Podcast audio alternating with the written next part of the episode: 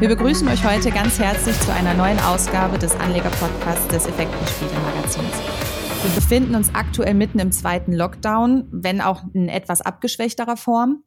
Und die zuletzt wieder drastisch gestiegenen Infektionszahlen rücken das ohnehin heiß diskutierte Thema Corona-Impfstoff erneut in den Fokus der Öffentlichkeit.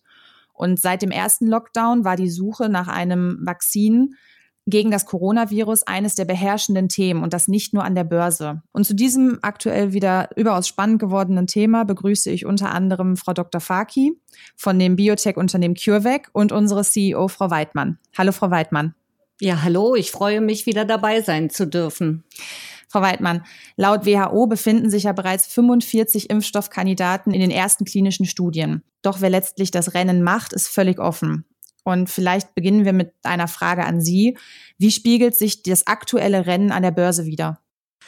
Ja, seit März ist ja das Coronavirus das beherrschende Thema an den Börsen. Lockdowns und damit das Runterfahren der Wirtschaft, Unterbrechung von Lieferketten, Homeoffice. Das sind natürlich Veränderungen, die sofort auf die Finanzmärkte durchschlagen. Ebenso wie das Wettrennen um einen Impfstoff. Das sieht man an den Aktienkursen. Und bei den Titeln selbst gibt es eben dadurch auch einen Favoritenwechsel. Pharmakonzerne und Konsumgüterhersteller stellen die Basisversorgung der Bevölkerung sicher und sind somit in Krisenzeiten gut gewappnet. Nachdem sie in den letzten Jahren weniger nachgefragt wurden, sind sie also jetzt durchaus nicht nur auf der Watchlist der Anleger, sondern auf der Kaufliste. Nachgefragt werden aber auch Tech-Unternehmen. Sie legen ebenso zu wie Aktien von Online-Apotheken, Essenslieferdienste und digitalen Kommunikationsfirmen. Sie waren zuletzt alle stark nachgefragt. Und da an den Börsen eben weniger die Gegenwart als vielmehr die Zukunft gehandelt wird, setzen die Investoren natürlich jetzt auch auf Unternehmen, die an einem Impfstoff gegen das Coronavirus forschen. Das sind natürlich vor allem die klassischen Pharmaunternehmen wie Pfizer, Sanofi, Abbott Labs, aber nun eben auch junge Biotech-Unternehmen. Und immer wenn eine Meldung zu einem neuen Forschungsfortschritt kommt, steigt der Kurs des jeweiligen Unternehmens, weil die Marktteilnehmer natürlich kaufen und andersrum treten Komplikationen oder Verzögerungen auf oder muss die Studie unterbrochen werden, wie kürzlich zum Beispiel bei Johnson Johnson oder bei AstraZeneca, dann geben die Kurse nach. Denn auch die Anleger wollen ja hinterher möglichst bei dem Unternehmen investiert sein, das letztlich das Rennen um den Impfstoff macht.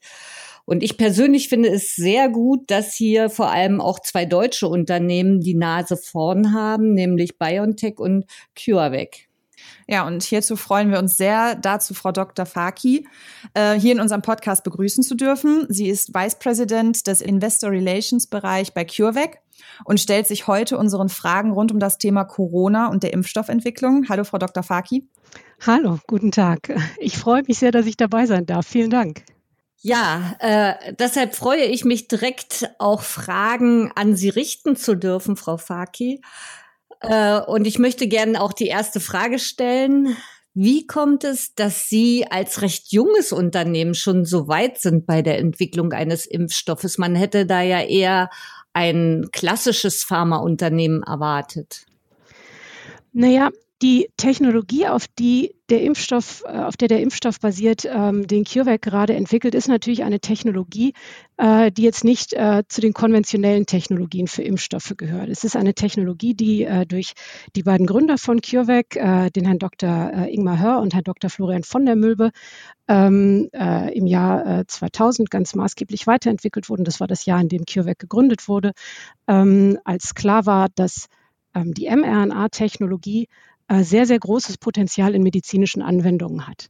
Und äh, das war äh, eine, ist eine Technologie, die sich ganz besonders gut für die, für die Herstellung von, von Impfstoffen eignet, die im Prinzip sehr großes Potenzial in vielen Anwendungsbereichen hat, aber auch speziell in der Anwendung von Impfstoffen.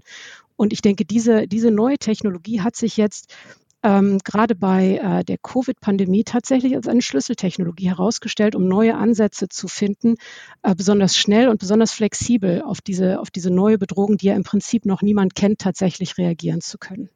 Und jetzt gab es ja gerade beim ersten Lockdown viel Verwirrung, ähm, weil man so das Gefühl hatte, das Virus war ja noch sehr jung und es wurde auch noch nicht richtig verstanden. Wie ist jetzt der aktuelle Wissensstand? Weil viele vergleichen Covid-19 ja nach wie vor mit einer Grippe. Ist das überhaupt vergleichbar?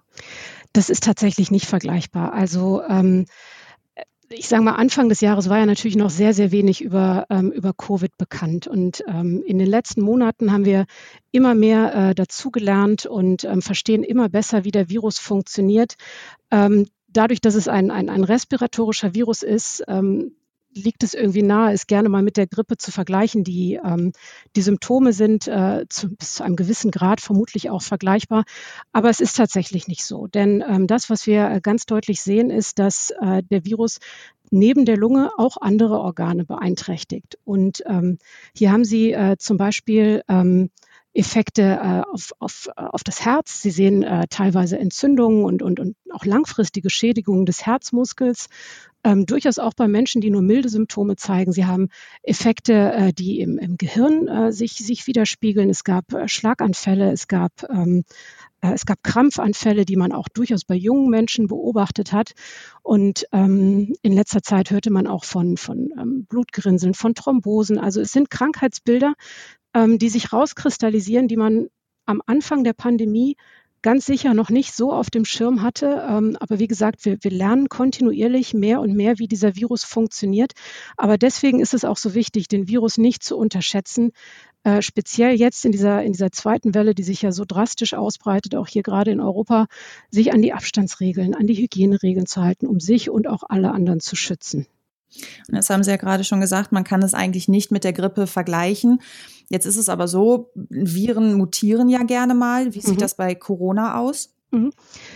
Ähm, die Grippe ist da tatsächlich ein gutes Beispiel, denn die Grippe hat tatsächlich eine sehr hohe Mutationsrate. Und man sieht das ja auch, dass äh, im Prinzip jedes Jahr äh, kommt die neue, kommt die nächste Grippeimpfung und man soll es immer wieder auffrischen lassen, um auch sicherzustellen, dass man immer, ich sag mal, gegen, gegen den neuesten, gegen die neueste Art der Grippe geimpft ist. Ähm, bei der Grippe liegt es daran, dass es kaum Menschen gibt, die noch nie mit Grippeviren in Kontakt gekommen sind. Also das sind ja diese Influenza-Viren, die die Grippe auslösen. Und jeder von uns ist damit schon mal in Kontakt gekommen, hatte die Grippe oder ist gegen die Grippe schon mal geimpft worden. Und hier besteht tatsächlich diese vielbeschworene Herdenimmunität. Und diese Herdenimmunität setzt die Grippeviren aber auch ganz klar unter Selektionsdruck, weil in der, in der Ausbreitung treffen diese Viren auf, auf immer wieder immun gewordene Menschen. Das heißt, sie können nicht mehr infiziert werden und Mutationen, also jetzt keine gezielten Mutationen, aber es findet sich immer wieder ein, ein, ein, ein Grippestamm, der dann eine Mutation hat, der plötzlich immunen Menschen auch wieder infizieren kann. Und der hat dann natürlich einen ganz klaren Evolutionsvorteil und kann sich wieder stärker ausbreiten. Und wie sieht das jetzt bei Corona aus? Genau, bei Covid ist es nämlich so, dass Anfang 2020, als es anfing, sich gro großflächig zu verbreiten, absolut niemand gegen das Virus immun war. Das heißt, es gab für die Ausbreitung des Virus gab es keine Barriere und es konnte sich wirklich so gut wie jeder anstecken. Das bedeutet aber auch, dass relativ wenig Selektionsdruck auf dem Virus lastet, also um neue Formen anzunehmen, um einer eventuell bestehenden Immunität auszuweichen. Und deswegen sehen wir tatsächlich auch eine relativ geringe Mutationsrate. Es hat auch immer was mit der Biologie des Virus selber zu tun, aber ich sage mal, ähm, was diese Immunität der Menschen angeht, die eventuell schon zu einem gewissen Grad vorher bestanden hat, das gibt es bei Covid nicht. Und wir sehen eine relativ geringe Mutationsrate. Und ähm, es gibt durchaus Mutationen, die schon beobachtet wurden. Das sind aber alles Mutationen, die von den derzeitig getesteten Impfstoffen noch abgedeckt werden. Also hat es bis jetzt einfach nur dadurch, dass noch nicht so viele Leute sich damit infiziert haben, musste es sich noch nicht anpassen, um es mal so zu sagen. Richtig, es ist da noch nicht weiter unter Druck gesetzt worden, ja. Und wenn man jetzt mal davon ausgeht, wenn ein Impfstoff fertig ist, ähm, wie läuft dann im Grunde, ich sage jetzt mal, die Massenproduktion ab? Also der Impfstoff wird ja beispielsweise auch von Ihrem Unternehmen entwickelt mhm. und wird dann das Rezept an die Pharmakonzerne geliefert oder wie muss man sich das vorstellen? Mhm.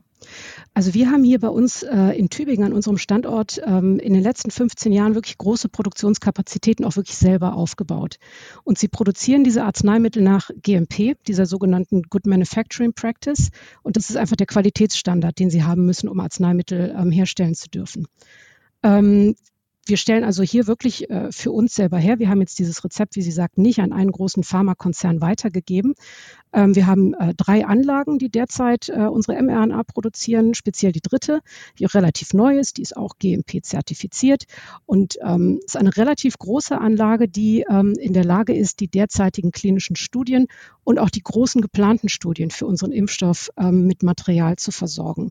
Diese Anlage produziert ähm, hohe 100 Gramm Zahlen des Impfstoffkandidaten, wenn Sie sich überlegen, die Impfstoffdosen liegen ja im Mikrogrammbereich, also ein, ein Millionstel Gramm Bereich. Ähm, und da sind Sie in der Lage, wirklich große Millionenanzahlen an Impfdosen in diesem Maßstab herzustellen.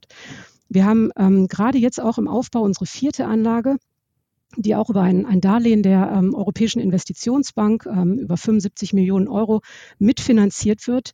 Und das ist tatsächlich nochmal eine größere Anlage. Und hier können wir im Kilogramm-Maßstab produzieren. Und, und nochmal, wenn Sie, wenn Sie Impfdosen im, im Millionsten Gramm-Bereich haben und Sie können im Kilogramm-Maßstab produzieren, reden wir hier wirklich von mehreren Milliarden Impfstoffdosen. Und ähm, das, ist dann, ähm, das ist dann ein Bereich, wo Sie äh, im Prinzip unabhängig werden in ihrer Produktion, weil sie, weil sie so viel produzieren können.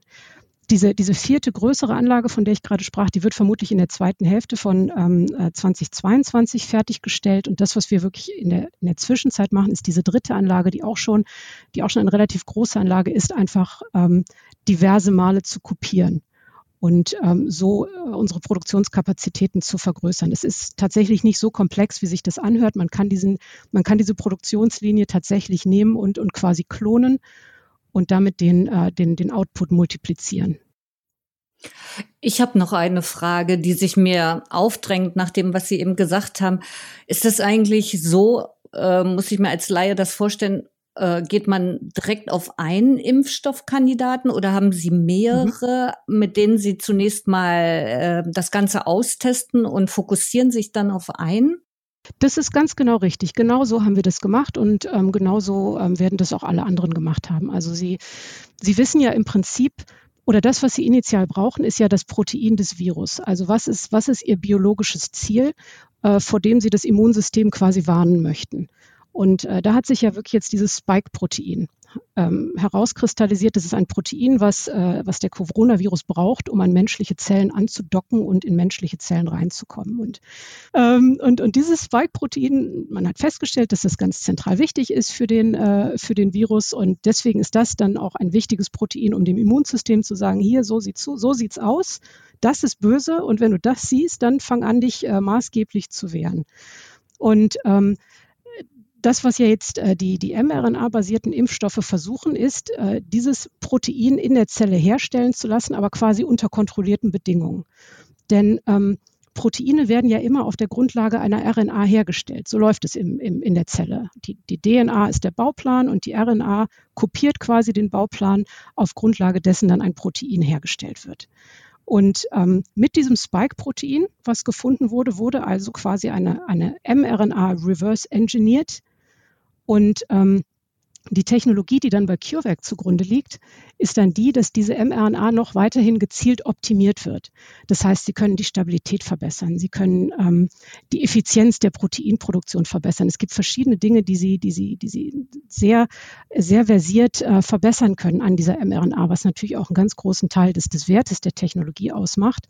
Und ähm, äh, mit, diesem, äh, mit dieser mRNA gehen sie dann in menschliche Zellen rein, das Protein wird äh, in der Zelle produziert und das Immunsystem wird dann also quasi unter diesen kontrollierten Bedingungen mit dem Protein konfrontiert, kann sich wehren. Und dann ist natürlich das Allerwichtigste, dass, dass dieser Prozess auch in das Immungedächtnis übergeht, dass das Immunsystem das nicht vergisst.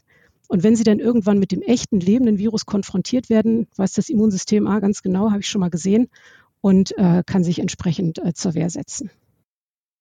Jetzt ist ja ähm, zuletzt bekannt geworden, dass ähm, erste Studien bei Ihnen auch sehr erfolgreich liefen. Mhm. und äh, Sie einen wichtigen Meilenstein erreicht haben. Wie geht es jetzt weiter?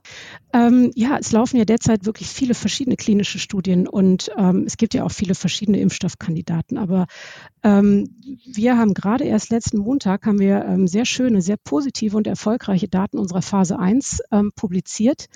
Ähm, Sie haben ja immer so verschiedene klinische Phasen. Ich sage mal, in, in, klinischen Phasen 1 und 2 wird in erster Linie die äh, Sicherheit und Verträglichkeit eines Kandidaten getestet und sichergestellt ähm, und auch die Stärke äh, der induzierten Immunantwort sich bereits schon mal angeschaut in mehreren hundert Probanden. Ähm, und dann geht das Ganze nochmal in eine Phase 3 über, wo dann an einer wirklich großen Anzahl an Probanden, also wir reden hier von 30.000 bis 60.000 Probanden, ähm, wirklich die Wirksamkeit des Impfstoffes getestet wird.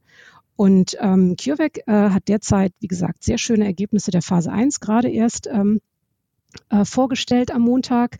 Wir sind auch seit Ende September bereits in einer Phase 2 und ähm, werden jetzt auf der, auf der Grundlage dieser, dieser Daten, die wir erheben konnten, ho hoffen wir dann noch vor Ende des Jahres in eine Phase 3 übergehen zu können. Das ist natürlich immer alles abhängig auch von den äh, Regulationsbehörden.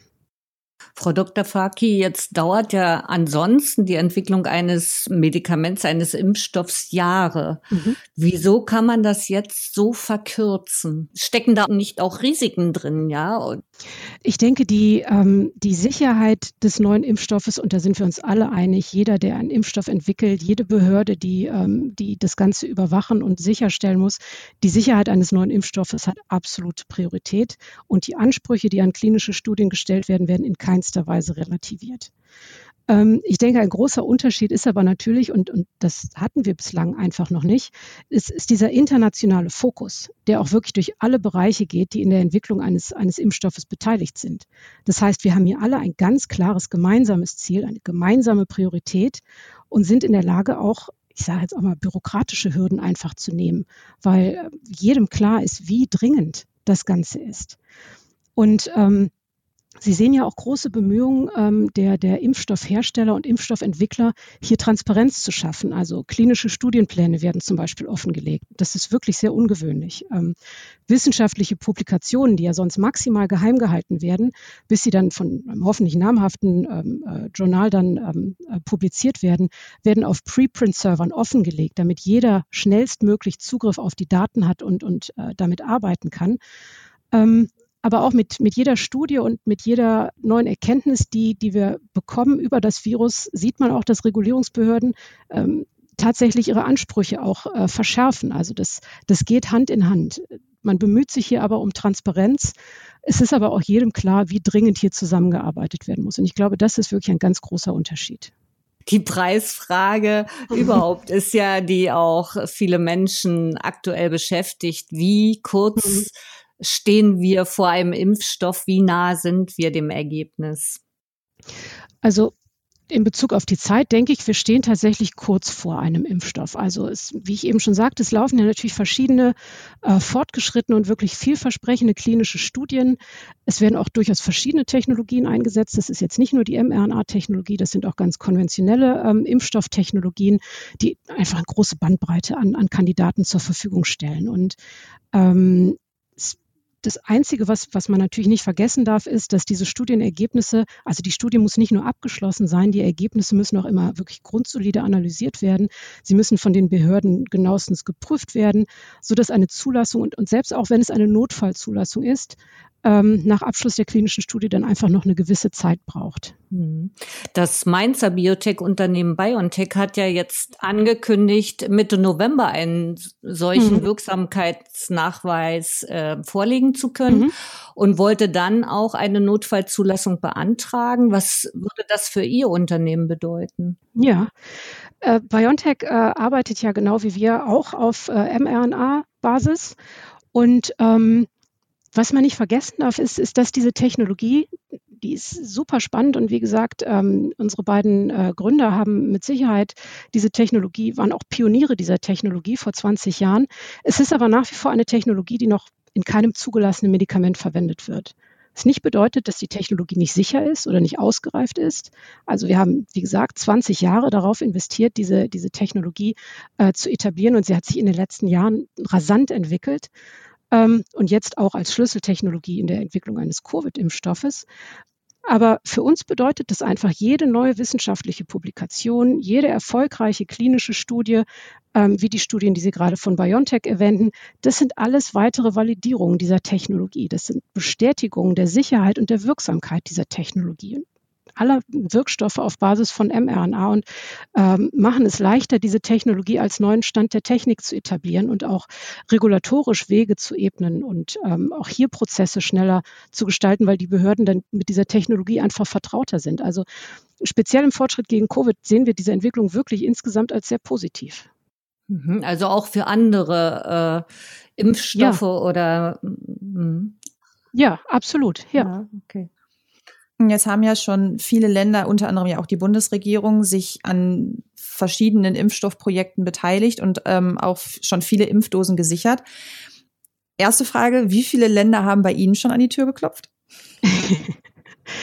Ganz viele. wir sind, wir, sind, äh, wir sind natürlich durchaus in Gesprächen mit anderen Ländern und Regierungen, um ähm, auch wirklich ein einen Zugang zu ermöglichen zu, zu, unserem Impfstoff, der so breit wie möglich ist. Für uns ist es ein, ein, Impfstoff für die Welt. Es ist ein Impfstoff für alle. Das ist ganz, ganz wichtig. Mhm. Nur welche Regierungen das tatsächlich sind und welche Länder das sind, seien Sie mir nicht böse, aber da kann ich Ihnen hier keine genaueren Informationen geben, denn dafür müssten die Verträge erst verhandelt und final verhandelt und unterschrieben sein. Verständlich. Ja, ich glaube, das ist auch äh, vielleicht für die Hörer nicht ganz so interessant. Ich finde viel interessanter die Frage, ob denn in absehbarer Zeit, dann, so hört sich das für mich jetzt an, würden also mehrere Impfstoffe auf den Markt kommen, die parallel mhm. äh, dann angewendet werden. Ja, ich, ich denke, dass das absolut so ausgehen, äh, ausgehen wird. Ähm, denn man geht ja derzeit davon aus, dass sie wirklich mehrere Milliarden Impfdosen brauchen, um auf globaler Ebene hinreichend impfen zu können. Und das kann keine einzelne Firma leisten. Das kann auch keine, kein einzelnes Supply Chain Management oder Produktionsnetzwerk einer einzelnen Firma leisten, selbst wenn sie jetzt wie äh, mit Pfizer zum Beispiel einen großen Pharmakonzern dann äh, dahinter stehen haben. Es besteht also eher ein, ein potenziell ungedeckter Bedarf, äh, für den wir ganz klar einen wichtigen Beitrag und einen wichtigen Platz von äh, unserem Impfstoffkandidaten im Markt sehen. Und ich weiß, es klingt immer so ein bisschen pseudofreundlich, wenn man sagt, im Endeffekt arbeiten wir hier nicht gegeneinander, aber es ist ja nun mal, es ist ja nun mal eine Krankheit, die, die unser Leben sehr stark betrifft und sehr stark einschränkt. Und deswegen glauben Sie mir, wenn ich sage, es ist ein Wettkampf in erster Linie mit dem Virus und nicht der Firmen untereinander. Hm.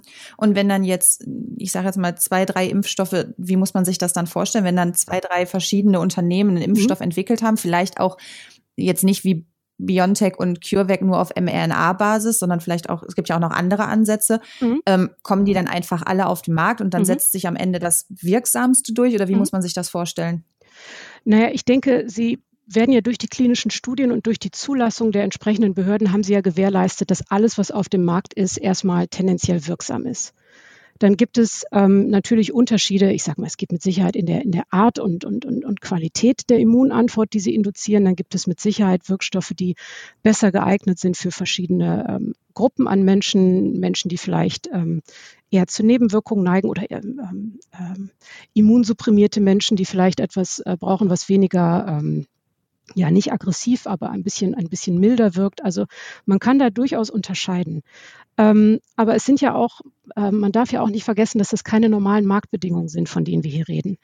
Also, äh, weil Sie auch eben erwähnten, dass, äh, dass, sich, dass sich Länder auch Impfdosen sichern. Also das, was man natürlich im Kopf behalten muss, hier für uns ist es ja über Europa geregelt. Also in Europa wird die Bereitstellung ähm, durch die Europäische Union geregelt und das funktioniert so, dass die Europäische Kommission im Auftrag der Europäischen Union ähm, zum Beispiel gerade ein breites Portfolio an verschiedenen Impfstoffen und Technologien zusammenstellt. Das ist also jetzt, äh, wir sind in, in, natürlich auch in Kontakt mit der Europäischen Union und hatten da auch äh, vor kurzem auch einen Press Release zu. Ähm, aber das, da sind durchaus auch andere Technologien dabei die die Europäische Kommission hier zusammenstellt. Denn dieses Portfolio, was sie, was sie dann hat, stellen sie den Mitgliedstaaten zur Verfügung. Und die Mitgliedstaaten können sich im Prinzip aus diesem Portfolio bestimmte Kontingente herausnehmen und sichern. Und hier sehen Sie schon, dass es im Prinzip keinen einzelnen Gewinner geben wird. Es wird keine einzelne Firma sein, die dann den Impfstoff hat, äh, den alle benutzen werden. Das äh, wird an einer ganzen Reihe von, von verschiedenen Komponenten und, ähm, und verschiedener Kriterien liegen. Hm. Und jetzt sagten Sie ja schon, dass der mRNA-Ansatz ja doch noch, ich sage jetzt mal, relativ jung ist. Und vielleicht mal so als abschließende Frage, ähm, ein Blick in die Zukunft. Was bedeutet jetzt ein Erfolg dieses Ansatzes für den ähm, Einsatz sogenannter mRNA-Impfstoffe beziehungsweise Medikamente? Also ich denke, ein Erfolg wäre natürlich in erster Linie die, die wirklich wichtigste letztendliche Validierung und, und finale Etablierung dieser mRNA-Technologie, weil es ja bislang noch kein Medikament auf Basis dieser Technologie im Markt äh, gab. Und ähm, das, das, das ist am allerwichtigsten, um, um diesen neuen Standard äh, etablieren zu können. Und die Technologie ist ja auch sehr, sehr vielseitig. Also mit Impfstoffen ähm, hat die Technologie ja noch nicht ihr, ihr Ende erreicht. Also wir entwickeln ja durchaus auch in, in viele andere Bereiche rein. Ähm, das Immunsystem ähm, wirklich gezielt triggern zu können, haben sie auch in anderen, da gibt es auch in anderen Bereichen wichtige Anwendungen, zum Beispiel der Immunoonkologie, also der Krebstherapie. Ähm, Tumore, die äh, vom, vom Körper nicht oder gerade vom Immunsystem nicht erkannt werden, ähm, quasi dem Immunsystem gegenüber zu enttarnen und, und einen Tumor auch durch das eigene Immunsystem bekämpfen lassen zu können. Das sind Dinge, wo diese Technologie auch sehr, sehr wichtig werden wird, wo Sie auch viel, viel Forschung dran sehen. Ähm, Sie haben den Bereich der Proteintherapien, wo es Krankheiten gibt, wo ein Protein tatsächlich fehlt. Sie haben das zum Beispiel in, in der Leberzirrhose ähm, als, als ein Beispiel wo sie also ein Protein nachliefern, nicht um das Immunsystem zu warnen, sondern einfach, weil es fehlt und eine Krankheit verursacht, weil es fehlt. Und das sind ähm, verschieden weit fortgeschrittene Bereiche ähm, von sehr, sehr hoher Relevanz. Und wenn diese Technologie sich einfach ähm, weiterhin so erfolgreich entwickelt und jetzt diese, diese initiale Validierung wirklich ähm, hinter sich hat, ich denke, das wird auch all diese weiteren Bereiche deutlich beschleunigen und verbessern. Hm. Ja, Frau Dr. Faki, dann bedanken wir uns an dieser Stelle für dieses hochinteressante Gespräch über das wieder brandheiß gewordene Thema Corona-Impfstoff. Ich danke Ihnen. Ja, ich, ich könnte Ihnen noch stundenlang zuhören. Also sehr gerne. das ist wirklich sehr interessant und Sie haben das auch sehr gut erklärt und einfach erklärt. Danke. Vielen Dank dafür. Ja, und dann, ich danke Ihnen. Dann wünschen wir Ihnen weiterhin viel Erfolg bei der Erforschung und hoffen dann auch auf einen baldigen Impfstoff. Mhm. wir, wir tun alles. Wir geben alles. Das klingt doch mal nach was. Vielen Dank. Danke Ihnen. Und wir hoffen auch, dass wir euch viel Neues zu diesem Thema äh, nahebringen konnten und vielleicht die ein oder andere Frage, die euch beschäftigt hat, auch beantworten konnten. Und wir würden uns freuen, wenn ihr auch das nächste Mal wieder einschaltet und unseren Kanal abonnieren würdet und natürlich auch auf unserer Homepage effekten-spiegel.com mal vorbeischaut. Und dann verabschieden wir uns an dieser Stelle. Bis zum nächsten Mal und bleibt gesund.